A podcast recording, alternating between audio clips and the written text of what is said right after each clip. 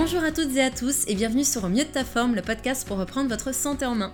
Aujourd'hui, je vous propose de découvrir ou de redécouvrir l'un de mes derniers lives santé. Alors pour rappel, mon live santé, je le fais toutes les semaines sur Instagram et ça me permet d'interagir avec les personnes qui me suivent et de répondre à leurs questions.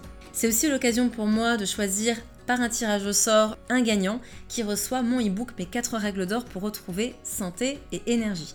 Donc si toi qui m'écoutes, tu n'es pas encore sur Instagram, je t'invite à me suivre. Mon compte est Lisa Salis Life et ainsi tu peux participer à ce live et me poser toutes tes questions. Et donc dans ce replay aujourd'hui, je traite les questions du fructose, des alternatives du sucre, du jeûne intermittent. Euh, je vous explique comment booster votre système immunitaire, quelles sont les meilleures cuissons. Bref, si vous souhaitez connaître tous les sujets abordés, je vous invite comme d'habitude à jeter un œil au timing de l'épisode en descriptif du podcast. Et juste avant de commencer, je remercie infiniment Régénérescence, qui est un blog et une boutique en ligne spécialisée en alimentation, cuisine saine et remèdes naturels. Régénérescence soutient mon podcast et je les connais très bien car j'utilise d'ailleurs leur complexe pure élimination pour drainer mes émontoires quand je ressens le besoin ou à l'intersaison. Et j'en profite d'ailleurs pour vous rappeler que nos émontoires sont les organes qui contribuent à l'élimination de nos toxines et ces organes, c'est tout simplement notre foie, nos reins, les poumons, les intestins et la peau. Alors merci à Régénérescence pour soutenir ma démarche qui est, comme vous le savez, de démocratiser l'accès à la nutrition et à la santé. Et si vous souhaitez découvrir leur site, leurs articles et leurs produits, je vous mets le lien et un code promo en descriptif du podcast. Maintenant, c'est parti pour le replay. Je vous souhaite donc une excellente écoute. Ce que je vous propose, euh, c'est de rentrer dans le vif du sujet. J'avais déjà, ah oui, j'avais une question. C'était que penses-tu d'une cure de charbon végétal en début d'hiver pour booster le système immunitaire? En fait, ce qu'il faut comprendre, c'est que déjà, le charbon n'est pas quelque chose qui va booster le système immunitaire. Le charbon est en fait un remède naturel qui agit plus comme un antipoison. C'est bien de l'avoir dans sa valise quand on voyage ou en tout cas si, par exemple, là j'en ai pas pris parce que je savais que je pouvais en trouver facilement à Bali. Ils en vendent maintenant, euh, c'est tellement bobo land, surtout dans le secteur où on est, qu'on trouve ce genre de remède mais ça va plus être donc un antipoison, un antidiarrhéique. En tout cas, il va fortement les calmer et surtout quand on le prend à haute dose. Mais c'est pas quelque chose qui va booster le système immunitaire. Si vous voulez booster le système immunitaire, ce sera beaucoup plus intéressant de penser à l'échinacea, par exemple, de faire des cures d'échinacea, que ce soit en extrait de plantes standardisé, qu'on appelle EPS, que ce soit en teinture mère, que ce soit en gélule. Moi, je préfère toujours les formes liquides, mais dans tous les cas, référez-vous à votre praticien de santé pour les posologies. Euh, je pense à la gelée royale et euh, au pollen, qui sont les produits de la ruche, qui sont super pour euh, recharger l'organisme en vitamines, en minéraux. En plus, le pollen qui n'est pas séché, mais qui est congelé, c'est un pollen qui est frais et il a encore des probiotiques. Donc ça va renforcer le microbiote et le microbiote va contribuer, enfin en tout cas un microbiote sain, va contribuer à avoir un bon système immunitaire. Donc ça, ça va être pas mal. Je pense aussi à la vitamine C la vitamine C, ça peut être très bien aussi pour booster un peu le système immunitaire. Ça, c'est vraiment un truc aussi, dès que j'ai un petit rhume qui arrive, je prends tout de suite 1 ou 2 grammes de vitamine C par jour. Et puis, euh, comme j'en avais parlé, je pense au dernier live, les cures de plasma de Quinton, ça va être bénéfique. Dans le sens où très souvent, on a un système immunitaire dans les choux quand on est très fatigué, quand on est très stressé. Euh, quand on est déminéralisé et le plasma de Quinton va à la fois recharger l'énergie du rein, recharger un petit peu le siège de notre énergie vitale, il va reminéraliser en profondeur, il va lutter contre les fatigues qui sont là depuis un bon moment. Donc euh, plasma de Quinton, ça peut être très bien pour... Euh, ça va pas directement booster le système immunitaire, mais ça va renforcer l'organisme et donc renforcer l'immunité. Voilà, voilà déjà pour cette première petite question. Je suis désolée si je me suis répétée, mais je pense que ça fait pas de mal dans tous les cas. Ensuite, j'avais une question encore et toujours sur le jeûne intermittent. le jeûne intermittent, ça vous plaît? Euh, C'était sur peut-on pratiquer le jeûne intermittent tous les jours? Et en général, je réponds plus aux questions du jeûne intermittent parce que j'en ai tellement parlé que je réponds plus. Mais je pense pas avoir répondu à la question de est-ce qu'on peut le faire tous les jours ou pas. Du coup, j'ai envie de vous dire si vous êtes en bonne santé. Oui, Maintenant, si vous êtes épuisé, si vous avez du mal à vous lever le matin, si vous êtes stressé, que vous ne gérez pas votre stress, si vous avez vos glandes surrénales qui sont HS, si vous avez une hypo, une hyperthyroïdie ou une autre pathologie un peu lourde, je vous déconseille le jeûne intermittent parce que ce sera un stress que le corps ne va, ne va pas gérer comme il faut. Faut pas oublier que tout jeûne est un stress qui peut être perçu de manière positive et va aider le corps à s'adapter. Et dans tous les cas, de faire une longue pause digestive, attention, je suis pas en train de dire que le jeûne intermittent n'est pas bien, loin de là, mais ne va pas convenir à la plupart des gens aujourd'hui qui vivent en ville et qui bossent comme des malades, parce que euh, ils ont déjà un tel stress, ils carburent déjà tellement au café que leur mettre un jeûne intermittent en plus, personnellement, je ne pense pas que ce soit la priorité des priorités. Surtout en plein hiver, quand le corps a besoin de repos, quand l'énergie du rein a besoin d'être rechargée. Donc, attention. Maintenant, si vous vous sentez bien, si vous avez fait vos petites cures saisonnières, si le matin vous vous levez, vous êtes en forme, etc., ce que vous pouvez faire tout à fait, c'est pratiquer le jeûne intermittent et à l'inverse, le faire qu'une fois de temps en temps, ce ne sera pas bénéfique. Il faut le faire quand même de manière régulière, essayer de le faire tous les jours pendant moins d'une quinzaine de jours et puis après de le faire au moins cinq jours par semaine pour avoir une vraie efficacité. Et encore, je suis assez laxiste sur le 5 jours par semaine. Certaines personnes vont vous dire de le faire vraiment tous les jours, tous les jours, tous les jours. Parce que si on veut vraiment stimuler l'hormone de croissance et réguler la glycémie, ce qui est quand même le but premier du jeûne intermittent, en plus de la pause digestive qu'il génère, euh, il faut le pratiquer de manière quand même euh, assez récurrente, régulière. C'est toujours la constance qui paye. Hein. De toute façon, c'est comme tout. Hein. C'est comme la méditation. Il vaut mieux faire 10 minutes tous les jours qu'une heure euh, tous les 36 du mois. Et ben, c'est un peu pareil avec le jeûne intermittent. C'est la régularité qui paye. Ensuite, j'avais une question. alors oui, j'ai vu passer le poste en plus. Ossine a parlé du sirop d'agave en disant que c'était mauvais. Quelles sont les alternatives? Alors oui, le sirop d'agave, c'est une bouse sans nom. Euh, j'en parle dans mon podcast sur le sucre. J'en parle dans les 7 articles que j'ai fait sur le sucre. Vous avez tout ce qu'il faut savoir sur le sucre en long, en travers, tout ce que vous voulez. Comme alternative au niveau du sucre, vous allez déjà avoir, première alternative de base, le sucre au moins complet. Euh, pour tout ce qui est notion d'index glycémique, etc., je ne vais pas l'expliquer là parce que sinon on va passer le live à parler de ça. Je vous renvoie encore une fois à mon podcast ou à mes articles, j'explique tout en détail de A à Z. Donc, euh, le sucre complet, c'est un peu comme le sucre blanc d'un point de vue index glycémique. Par contre, il va au moins avoir des minéraux. Voilà, on est sur un produit qui est non raffiné, donc c'est quand même bien plus intéressant. Ensuite, on va avoir le sucre de coco, qui là encore une bombe de minéraux, de certaines vitamines aussi, et qui va avoir un index glycémique un petit peu plus faible. Avant, on, disait vraiment que c'était l'index glycémique hyper faible.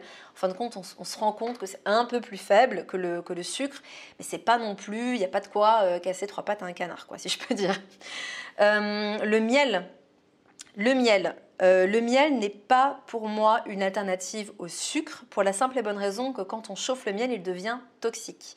En fait, il y a des composés euh, qui ont un nom à couper au couteau dont j'ai oublié le nom, je crois que j'avais dû, me le noter. Ah oui, voilà, l'hydroxylméthylfurfuraldéhyde. Voilà, donc désolé de ne pas l'avoir retenu. Euh, c'est en fait, c'est issu de la, de la, déshydratation du sucre et c'est toxique à haute dose. Alors évidemment que si on se met une cuillère de miel de temps en temps, ça ne va pas nous tuer. Mais c'est pas pour rien aussi qu'en Ayurveda, depuis des millénaires, on déconseille de prendre du miel euh, chauffé, on déconseille de le cuire euh, ou de le mettre dans des gâteaux, et euh, encore pire, moi je le déconseille toujours dans les boissons, par exemple dans le thé. Un, parce qu'on le chauffe, donc on perd toutes ses qualités nutritionnelles. On libère un petit peu de ces, de ces toxiques-là. Et il ne faut pas oublier que le miel, c'est très riche en fructose. Et plus il est liquide, plus il est riche en fructose. Et le sujet de ce post, euh, et aussi quand j'en parle dans mes podcasts ou dans mes articles, c'est que le fructose n'est métabolisé qu'au niveau hépatique. Donc la meilleure façon de faire un foie gras, c'est de bouffer du fructose, du fructose, du fructose.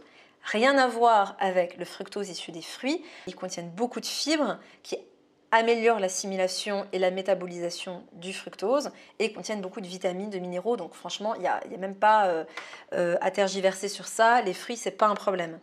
Par contre, euh, c'est sûr que si vous faites des cures de fruits euh, pendant trois semaines, c'est pas super, ça va quand même faire beaucoup de fructose et votre corps a besoin d'autre chose que ça. Donc, si vous voulez éviter cette surcharge de fructose et donc cette surcharge de travail hépatique, parce que le glucose en revanche est métabolisé dans toutes les cellules du corps, on va prendre un miel qui cristallise assez rapidement. Ça voudra dire qu'il a plus de glucose que de fructose, donc ce sera meilleur pour votre santé, surtout hépatique. Et euh, oui, dans son poste, il parlait de l'alternative du sirop de riz.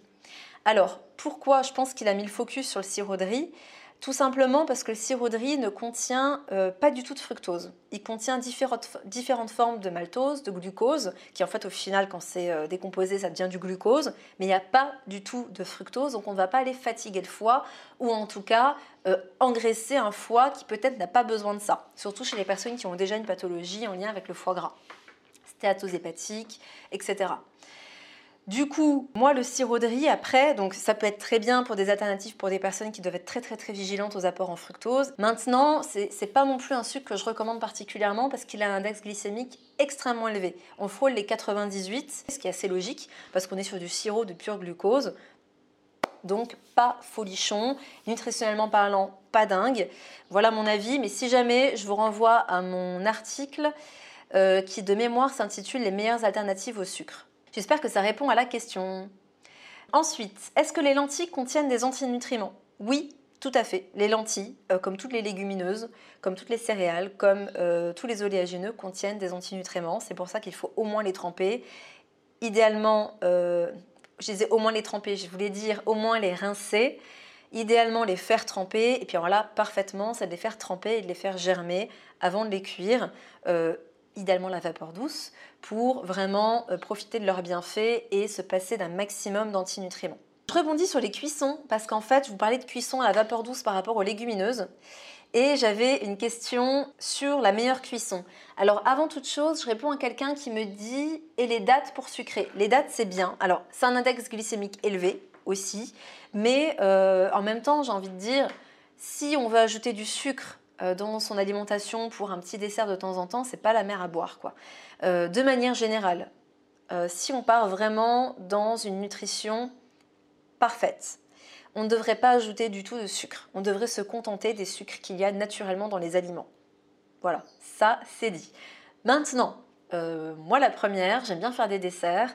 je conseille d'ailleurs à toutes les personnes qui me consultent, bah, si elles se font des desserts, bah, de ne pas être dans la privation de je mange plus rien, loin de là mais on peut prendre des alternatives un peu plus saines. Et les dates en font partie. Sans problème. Cuisson, pas cuisson, tu peux les utiliser sans souci. Euh, fruits secs, oui ou non Alors, fruits secs, donc ça répond un peu à la question pour sucrer si tu veux utiliser des dates. Maintenant, ça me fait penser au fait que si tu te prends une poignée de fruits secs euh, en guise de snack, fais attention quand même parce que très souvent dans les fruits secs, tu vas avoir, je sais pas, 5 abricots, une tonne de raisins secs, des figues, etc. Et tu ne mangerais pas tous ces sucres et tout ce fructose euh, si, l'aliment était frais. Donc ça reste quand même très sucré. Moi j'ai quand même tendance à privilégier les oléagineux avec un petit peu de fruits secs. Je dirais plutôt deux tiers d'oléagineux, donc amandes, noix, euh, noix du Brésil par exemple, et un tiers de fruits secs. Et crème de marron que je viens de voir, très bonne alternative. Très très bonne alternative si la crème de marron est sans sucre ajouté. Après, fondamentalement, dans ta crème de marron, même si elle est sucrée, en plus si tu prends une crème de marron bio qui est sucrée avec un sucre complet, ça va être intéressant parce que tu vas avoir certes le sucre complet qui a un index glycémique élevé, mais tu as la crème de marron qui a un glucide libéré de manière un peu plus lente dans l'organisme. Ça peut être intéressant. Moi, j'aime bien cuisiner d'ailleurs, faire des brownies à la crème de marron. J'ai même une recette, je crois, à base de dattes. Donc, euh, vous, pouvez, vous pouvez y aller. Sans problème. Euh, maintenant, oui, c'était la cuisson. Alors oui, la cuisson, quelle est selon moi la meilleure des cuissons? Clairement, clairement, clairement, clairement, pour moi, c'est cuisson à la vapeur douce. C'est ce qu'il y a de mieux. Euh, j'en parle dans le e-book, je parle du vitaliseur. Je trouve que c'est un super truc à avoir chez soi. On va à la fois faire transpirer les pesticides si jamais on n'a pas vraiment euh, pu, ou pu que ce soit trouver ou financièrement prendre du bio. Euh, dans tous les cas, essayez toujours d'aller dans les marchés et trouver plutôt des produits non traités. Essayez de voir la gueule des, fruits et légumes. En général, euh, ils sont un peu moins brillants que ceux qui sont traités. Et puis après, c'est une relation de confiance aussi qui doit s'instaurer avec, euh, avec le maraîcher, hein, tout simplement. Mais si toutefois vous n'avez pas la possibilité d'avoir ces produits-là, le fait de les cuire à la, vapeur douce, ça va déjà faire transpirer une partie des pesticides. vous allez préserver les nutriments. Avec le vitaliseur, vous allez mieux, vous allez potentialiser en fait euh, l'apport en vitamines, en minéraux que contient l'aliment. Donc ça, c'est vraiment le truc que je préconise. Après, ça peut être aussi tout ce qui est cuisson au four à très basse température. Et puis, je rebondis car j'ai un ami qui m'a dit, qu'est-ce que tu penses de la cuisson euh, sous vide? euh, En fait, on met ça dans des poches en plastique et on met sous vide. Ça préserverait les nutriments parce que c'est très basse température, etc. Maintenant, le problème, alors certains vont dire oui, mais il y a des BPA, c'est des perturbateurs endocriniens, bisphénol, machin truc, mais il existe apparemment des plastiques qui sont sans BPA. Maintenant, euh, on sait très bien que sans BPA ne protège pas des autres bisphénols, et dans tous les cas, des corps gras mélangés à du plastique vont libérer, quoi qu'il arrive, les perturbateurs endocriniens que contiennent ce plastique en plus, j'ai envie de vous dire que tout ce qui commence par plat et termine par stick, euh, on élimine. Il suffit de se balader sur les plages pour voir que le plastique, on doit arrêter. Donc euh, non. En fait, je vois pas, euh, vois pas l'intérêt, surtout quand on sait qu'on peut cuisiner à très basse température au four. Il y a des fours aujourd'hui qui cuisent à 50 degrés, on peut presque déshydrater avec ce genre de four-là. Alors il faudrait être à 42 pour avoir une alimentation encore vivante. Mais franchement, moi, je vois pas vraiment l'intérêt de la cuisson euh, en plastique euh, comme ça, euh, sous vide, clairement. Ce n'est que mon humble avis. pour la rétention d'eau, tu me disais, alors attends, parce que du coup, ça a défilé un petit peu, je sais plus, oui, est-ce qu'on peut cuire à la vapeur si on souffre de rétention d'eau? Alors, je comprends ta réflexion, parce que c'est une réflexion que je me suis souvent posée. Alors, pour expliquer à ceux qui nous écoutent, Là, on est vraiment dans l'énergétique. C'est-à-dire qu'en médecine chinoise, une personne qui est gorgée d'eau, on va plutôt lui conseiller des choses cuites au wok, cuites au feu, euh, pour euh, assécher au niveau énergétique l'aliment, plutôt que de le cuire dans l'eau bouillante ou à la vapeur douce. Donc pendant très longtemps, euh, ce que je faisais, je le fais encore un peu maintenant quand même, c'est de cuire à la vapeur douce et après de faire sauter un petit peu. C'est-à-dire qu'après dans une poêle, je fais revenir un tout petit peu d'huile de coco avec de l'ail et ou de l'oignon ou les deux parce que j'adore ça. Et mes légumes qui vapeur, je les fais sauter très très très rapidement pour euh, juste un peu les, les énergétiser, on va dire. C'est pas très juste ce que je dis, mais c'est juste pour vous expliquer. C'est-à-dire que on va leur donner une énergie plus feu, plus sèche, contrairement à, euh, à tout ce qui est cuit à l'eau, chez un tempérament lymphatique, chez un tempérament kappa en Ayurveda pour ceux qui connaissent, c'est-à-dire chez des personnes qui sont vraiment gorgées d'eau, on va plutôt privilégier ce genre de cuisson. Voilà.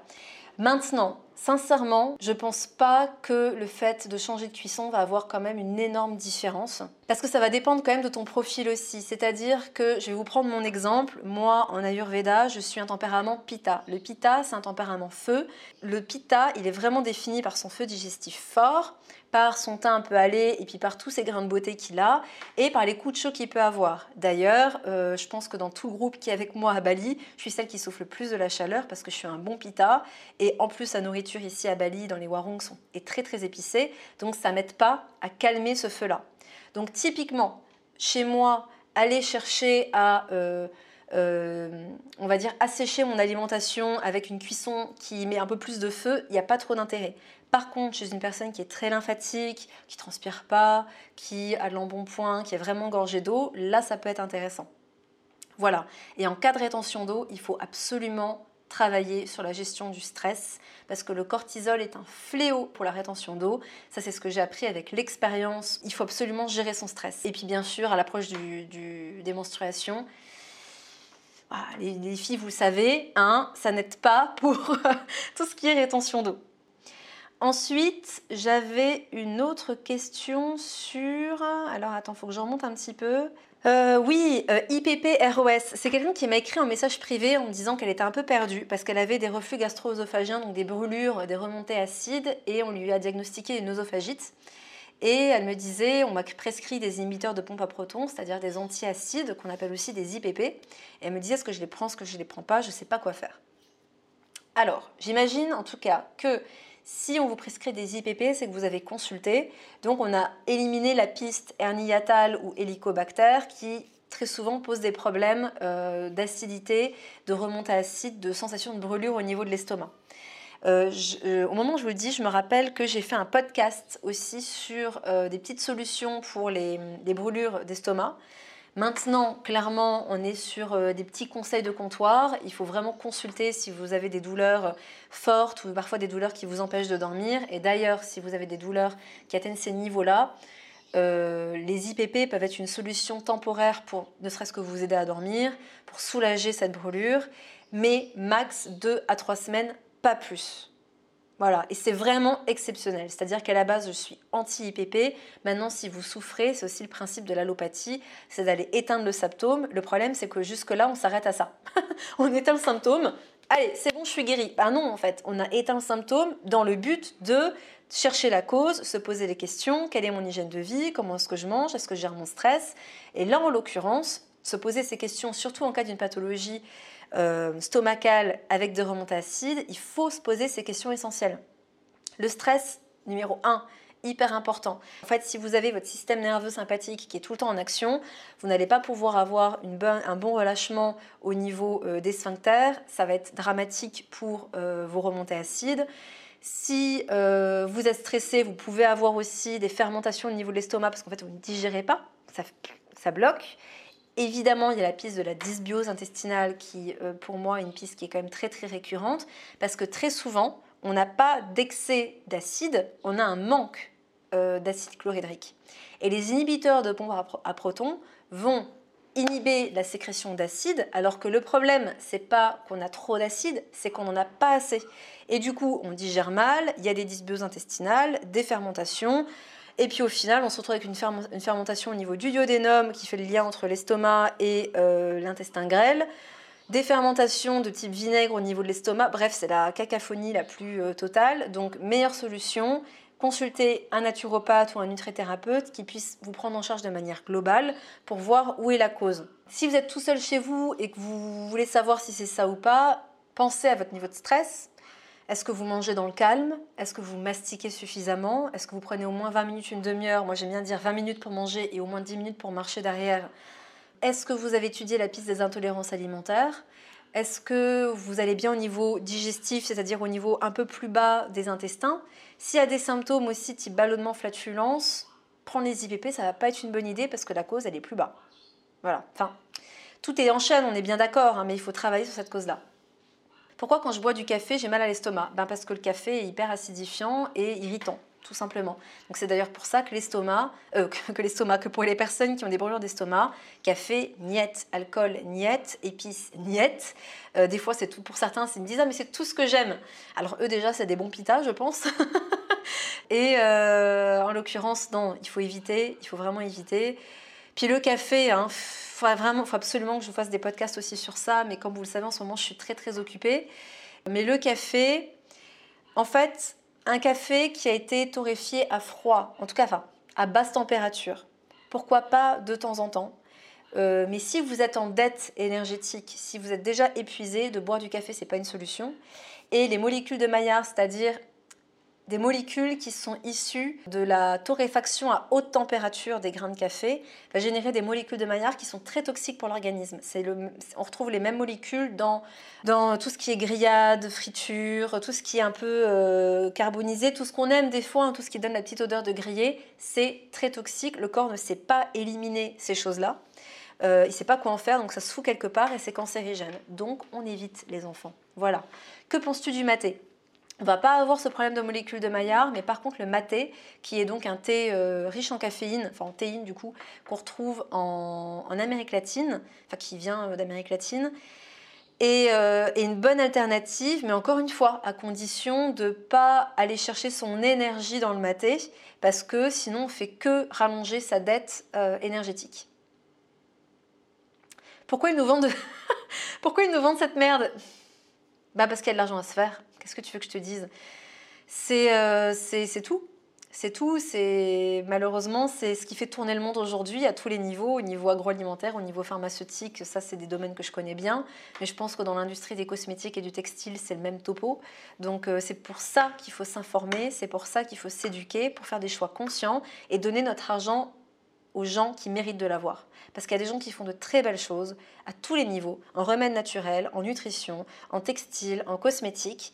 Alors, on ne peut pas être parfait, clairement, même moi, je ne suis pas parfaite, mais déjà de le conscientiser et d'essayer de faire 80% du temps le mieux qu'on peut, c'est déjà un super, super pas pour euh, un monde meilleur, j'ai envie de vous dire.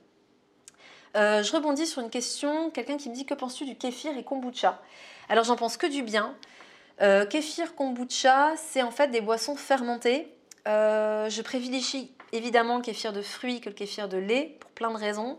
Euh, mais kéfir de fruits et kombucha, ça va être en fait des produits fermentés qui vont apporter des probiotiques et qui vont aider au réensemencement ou en tout cas à maintenir l'équilibre du microbiote. À éviter chez les personnes qui ont des dysbioses, à éviter chez des personnes qui surballonnent, qui, euh, surflatulent, c'est pas français mais vous m'avez compris, euh, des à gogo, etc. On va éviter le kombucha, le kéfir parce que ça va apporter des probiotiques et les probiotiques c'est plutôt en dernière intention. C'est plutôt quelque chose qu'on va apporter une fois qu'on a nettoyé l'intestin, qu'on l'a réparé et qu'on a envie de se refaire euh, un microbiote un peu plus sain. Euh, écoutez les enfants, ça fait une petite demi-heure. Alors ce que je vais faire c'est que je vais répondre euh, à une dernière question qu'on m'avait posée en amont. Deux choses qui sont un peu liées. Comment prendre soin des glandes surrénales? Très simple. Un, du repos, tout simplement. Du repos. Il faut se reposer, il faut faire des siestes, il faut se coucher plus tôt. Euh, coupez vos écrans, coupez tout ça deux heures avant d'aller vous coucher, prenez un livre et mettez-vous au lit et dormez base, surtout l'hiver. C'est l'hiver que vous rechargez vos surrénales, les amis. Donc passez pas à côté de l'hiver pour vous faire des nuits blanches, des raclettes avec du vin blanc, vous dormez pas de la nuit. C'est maintenant qu'il faut se recharger. Donc surrénal, repos, repos, repos et gestion du stress. Euh, je vous parle euh, en long, en large en travers de la cohérence cardiaque. C'est un bijou. Moi, je l'utilise énormément. En ce moment, je suis à Bali, mais je travaille sur pas mal de choses et je suis de nature stressée. Et des fois, en fait, j'ai l'impression, surtout depuis Vipassana, depuis que j'ai fait mon Vipassana, je me connecte beaucoup plus à mon stress qui monte. Avant, je pense que je le, le conscientisais pas à ce point-là. Et maintenant, je le sens tout de suite. Alors, la cohérence cardiaque, ça me sauve la vie parce que je sens tout de suite mon niveau stress descendre. Et c'est la c'est vraiment la base. Euh, vous avez le reportage Il, le documentaire Il sur euh, euh, Netflix qui est super, qui parle de la cohérence cardiaque aussi.